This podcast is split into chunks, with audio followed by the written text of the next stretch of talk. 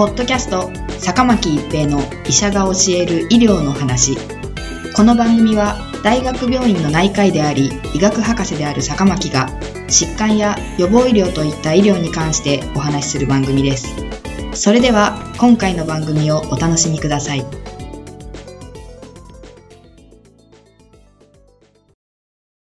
皆さんこんにちは、坂巻一平です。ポッドキャスト、坂巻一平の医者が教える医療の話。今回はカルバペネム耐性腸内細菌化細菌です。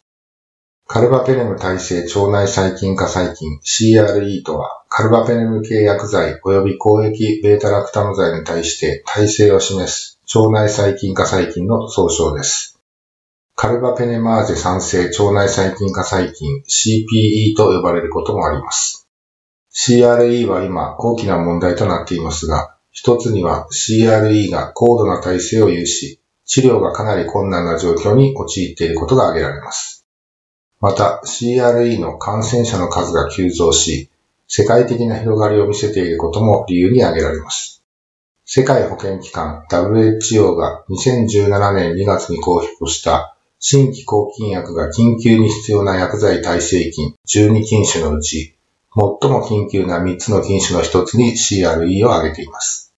ただし、広がっている CRE の種類や増加の仕方は、国や地域によっても大きな違いがあり、その背景にはそれぞれの国の医療事情や衛生環境などの影響があるものと考えられます。病原体は最後の切り札的抗菌薬であるイミペネム、メロペネムやドリペネムなどのカルバペネム系抗菌薬に対し耐性を獲得した大腸菌や肺炎桿菌、セラチアなどの腸内細菌化に属する細菌です。CRE にはメタロベータラクタマーゼ酸性菌、NDM1 酸性菌、KPC 酸性菌などがあります。主に感染防御機能の低下した患者さんや外科手術後の患者さん、抗菌薬を長期にわたって使用している患者さんなどに感染します。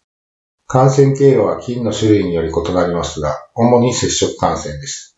呼吸器感染症をきたした場合は、そこから飛沫感染の形で伝播する可能性があります。手洗いや消毒が不完全であると、保全された医療器具や医療従事者の手などを通じて感染を起こすことがあります。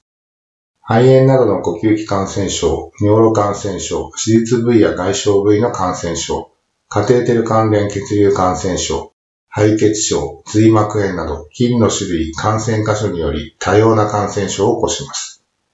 無症状で腸管等に補菌されることも多くあります。CRE 感染症に単独で有効な抗菌薬が限られています。既存の抗菌薬の中ではコリスチンやチゲサイクリンがまず候補に挙げられています。現在開発中の抗菌薬の中には CRE 感染症に対して有効が期待されている薬剤も含まれています。例えば、ベータラクタマーゼ阻害薬のアビワクタムと第三世代セファロスポリンのセフタチジムを組み合わせた合剤であるセフタチジムアビワクタムなどの新規の薬剤登場が待たれます。それ以外に開発中の抗菌薬の中にも CRE に有効が期待される薬剤がありますが、具体的にいつ頃臨床の現場で使用可能になるのかは現在のところ不明です。健康な人への感染はほとんど心配ありません。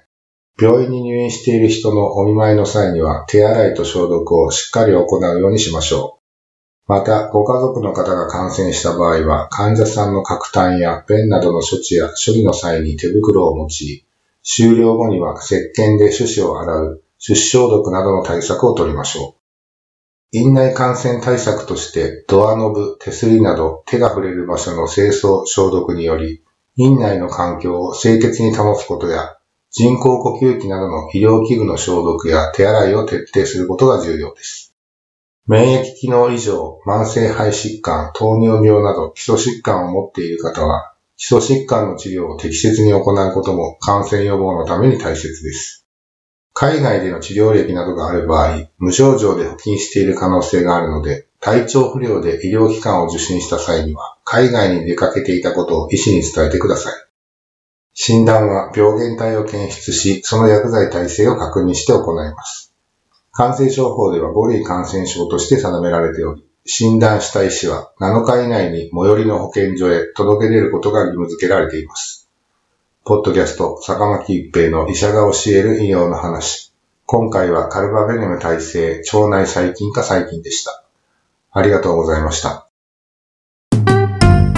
ポッドキャスト坂巻一平の医者が教える医療の話今回の番組はいかがでしたか？次回の番組もお楽しみに